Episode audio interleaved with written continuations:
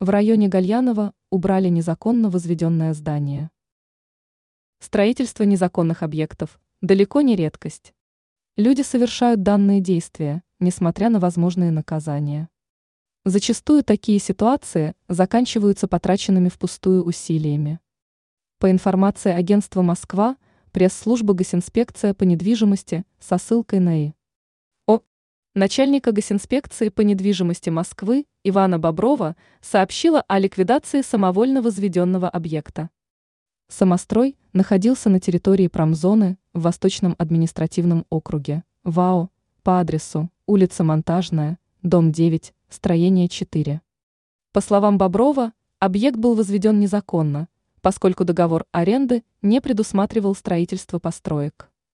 Отмечается, что несмотря на запрет, собственник выполнил строительные работы. Кроме этого, разрешительная документация на возведение строений отсутствовала. Известно также, что нарушение земельного законодательства выявили инспекторы ведомства.